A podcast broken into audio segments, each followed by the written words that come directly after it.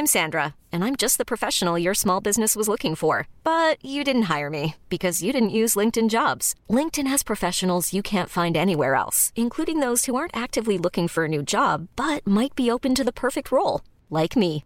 In a given month, over 70% of LinkedIn users don't visit other leading job sites. So if you're not looking on LinkedIn, you'll miss out on great candidates like Sandra. Start hiring professionals like a professional. Post your free job on linkedin.com/achieve today.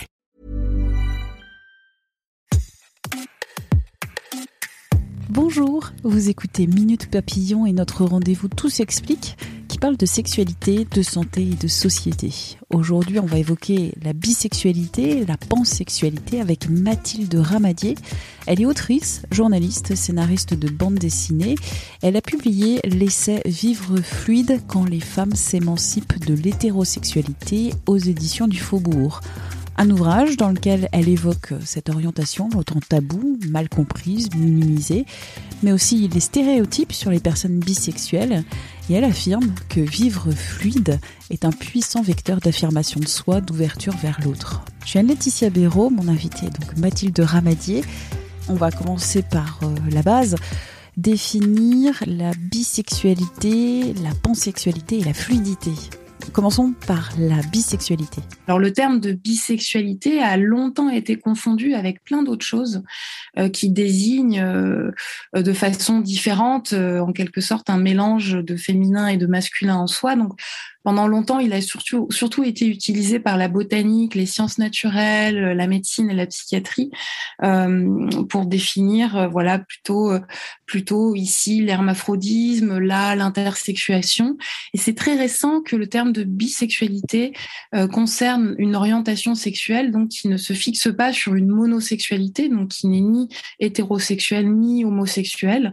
Donc, en clair, quand on dit bisexuel, c'est qu'on est attiré par plus d'un genre. Seulement, le préfixe bi entérine encore la notion de binarité de genre. Donc aujourd'hui, les générations les plus jeunes, notamment, vont peut-être préférer se définir comme pansexuel. Alors là, on utilise un autre préfixe euh, grec, en l'occurrence, pan, le tout, pour désigner en fait l'ensemble des personnes sans considérer du tout leur appartenance à un genre. Les deux termes se ressemblent beaucoup, mais ont cette petite euh, différence qui est, très signifiante, euh, surtout aujourd'hui euh, au sein de toutes ces réflexions sur, sur le genre, c'est que le terme de bisexuel reconnaît encore la binarité de genre en quelque sorte, tandis que le terme de pansexuel l'a fait, fait voler en éclats. Et pour le titre de mon ouvrage, j'ai préféré parler de fluidité. Déjà parce que je trouve que le mot est beaucoup plus poétique. Il n'y a plus le terme de sexuel dedans qui peut enfermer un petit peu. Il n'y a plus ces préfixes un peu cliniques qui rappellent le monde de la médecine. Le terme de fluide invite beaucoup plus, je trouve, à naviguer entre les catégories, à se jouer de ces étiquettes et puis fait un clin d'œil aussi à la notion de fluidité de genre, c'est-à-dire que quand on interroge son, son orientation sexuelle, quand on la regarde évoluer en soi et au cours de sa vie, on peut être amené aussi à s'interroger sur le genre qui est le nôtre et le voir bouger quand on, quand on part à la rencontre de l'autre.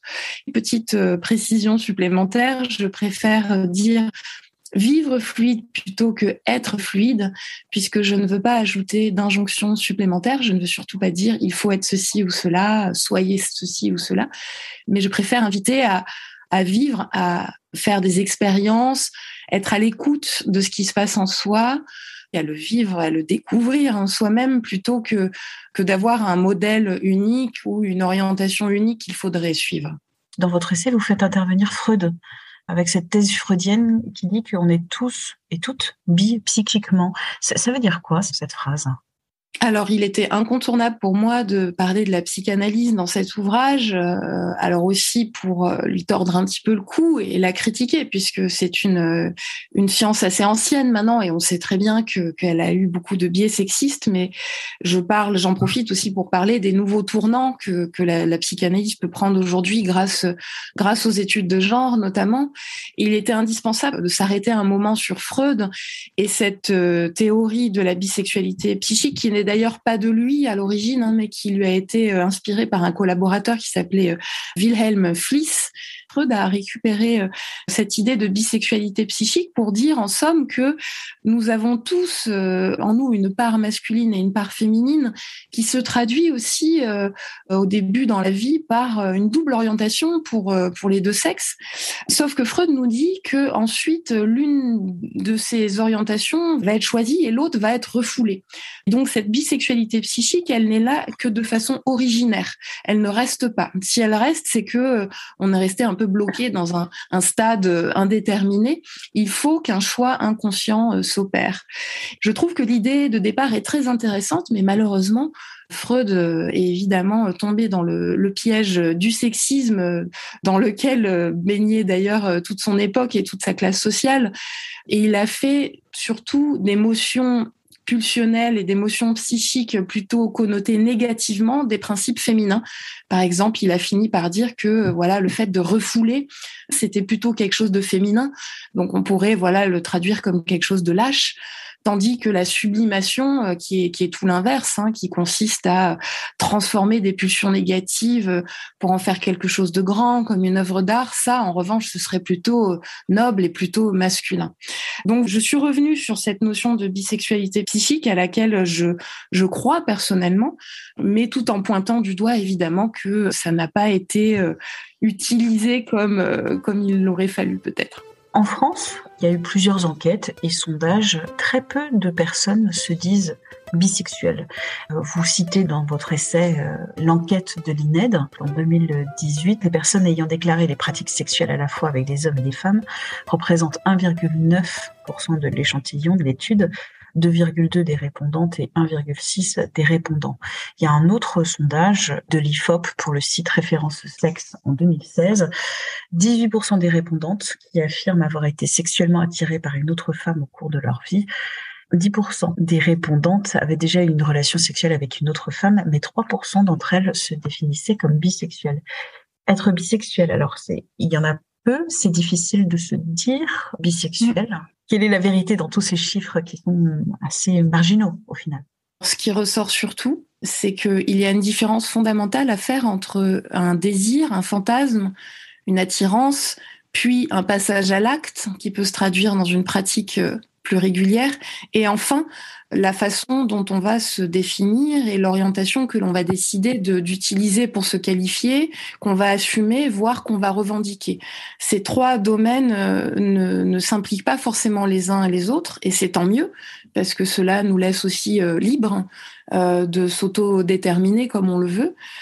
Alors, marginal, oui, quand on voit que dans cette étude, en effet, finalement, euh, seuls 2,2% des femmes vont se définir comme bisexuelles, mais quand 18% d'entre elles ont déjà ressenti de l'attirance pour une autre femme et ça, toute orientation sexuelle confondue, moi je ne considère pas que euh, une femme sur cinq ce soit marginal.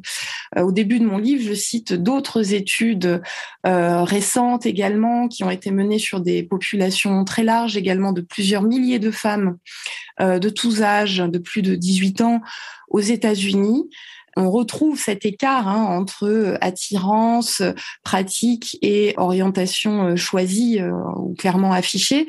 Là, les chiffres sont tout à fait édifiants. Dans ces études-là, on parle plutôt de 60% de femmes qui ont déjà ressenti un trouble, une attirance ou des fantasmes avec d'autres femmes. 45% seraient déjà passées à l'acte avec un baiser, un rapprochement physique et on retombe ensuite très très bas, euh, autour de 2-4% euh, pour ce qui est de, de l'orientation sexuelle choisie pour se définir.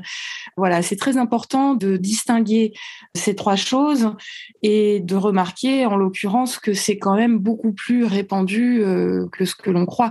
À l'échelle, moi, de ma petite enquête euh, qui n'a pas de valeur scientifique, mais que que j'ai menée pendant un an avec une, une quarantaine de femmes et personnes personnes non binaires autour de moi, j'ai remarqué, et puis même, enfin après euh, moi mon expérience individuelle en rencontrant des gens, ça m'a montré ça aussi, c'est-à-dire que c'est beaucoup plus répandu, beaucoup plus fréquent, même chez les femmes hétérosexuelles, et qu'ensuite, en effet, euh, euh, parmi les femmes qui ressentent cette attirance, il y en a moins qui vont passer à l'acte, et encore moins, in fine, qui vont faire le choix de se définir ainsi. La bisexualité, elle a de nombreux détracteurs, celles et ceux qui la considèrent comme soit le signe d'une indétermination tiède, ou soit d'un hiatus, vous dites, donc d'une coupure, d'une interruption dans l'histoire récente de la sexualité féminine.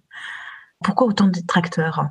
Parce que euh, déjà euh, ce qui s'écarte de la norme a toujours fait peur, euh, mais aussi doublement parce que cette bisexualité, on l'a compris, malgré le, le, préfixe bi, en fait, s'écarte quand même de ces deux polarités à partir desquelles on pense quand même la sexualité humaine, c'est-à-dire d'un côté la monosexualité hétéro et de l'autre la monosexualité homo.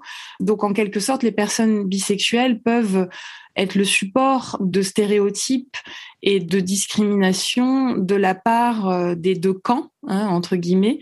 J'utilise le terme euh, exprès, c'est-à-dire que du côté des personnes euh, hétéros, on va pouvoir entendre dire que ce sont que c'est de l'homosexualité refoulée.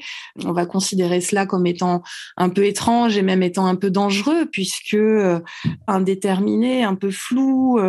Et puis du côté des communautés LGBT, ce qu'on peut relever à travers des études et des témoignages notamment recueillis par des, associations aussi, c'est que les personnes bi euh, souffrent souvent d'être rejetées ou en tout cas d'être mal comprises.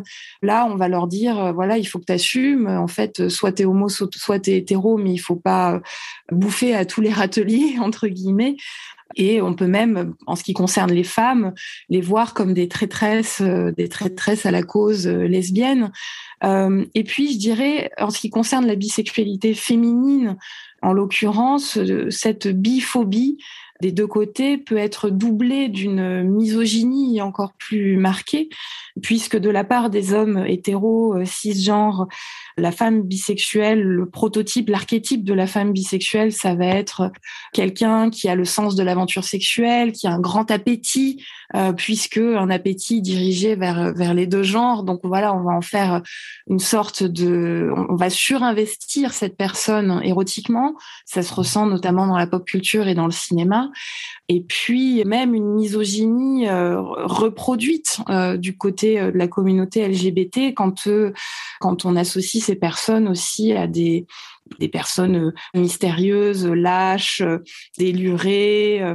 Il y a souvent des chefs d'accusation morale finalement qu'on retrouve des deux côtés.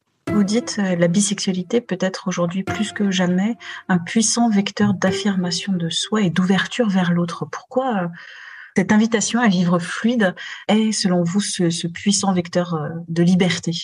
Tout d'abord parce qu'il est toujours intéressant d'interroger les normes qui régissent notre société et qu'on a incorporées dès la plus tendre enfance et qui nous ont euh, dirigés euh, vers un certain type euh, de relations, de personnes, mais aussi plus encore puisque cette fluidité dans l'orientation sexuelle nous, nous sort aussi de cette bipolarité, de cette injonction à choisir un camp plutôt que l'autre les personnes bisexuelles ou pansexuelles revendiquent cette liberté et ce droit d'aimer une personne quel que soit son genre. Et ça, je pense que c'est une invitation qui est bienvenue à notre époque avec euh, toutes les publications récentes et les mouvements féministes récents qui montrent que le genre doit être euh, déconstruit et aussi qui montrent que l'hétérosexualité se fissure de toutes parts. Hein.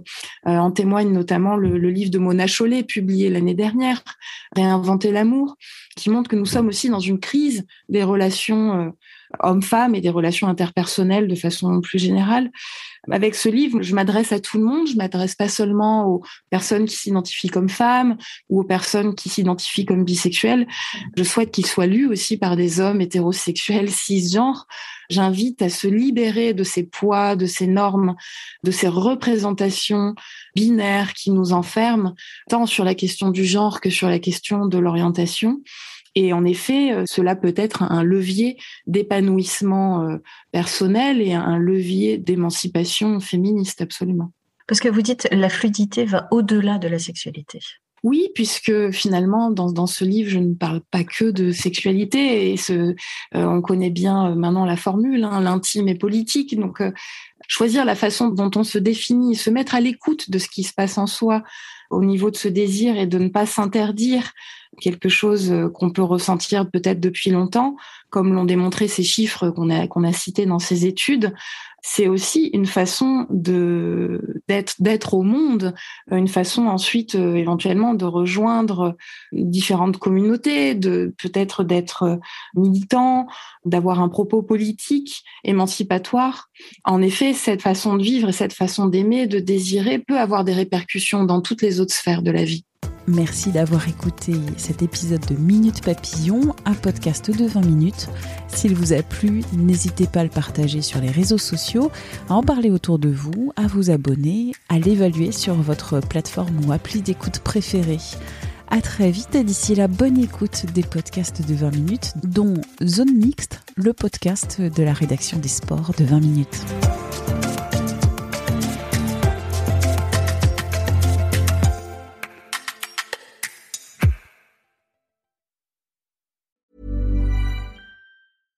This is the story of the one. As head of maintenance at a concert hall, he knows the show must always go on. That's why he works behind the scenes, ensuring every light is working, the HVAC is humming, and his facility shines. With Granger's supplies and solutions for every challenge he faces, plus 24 7 customer support, his venue never misses a beat.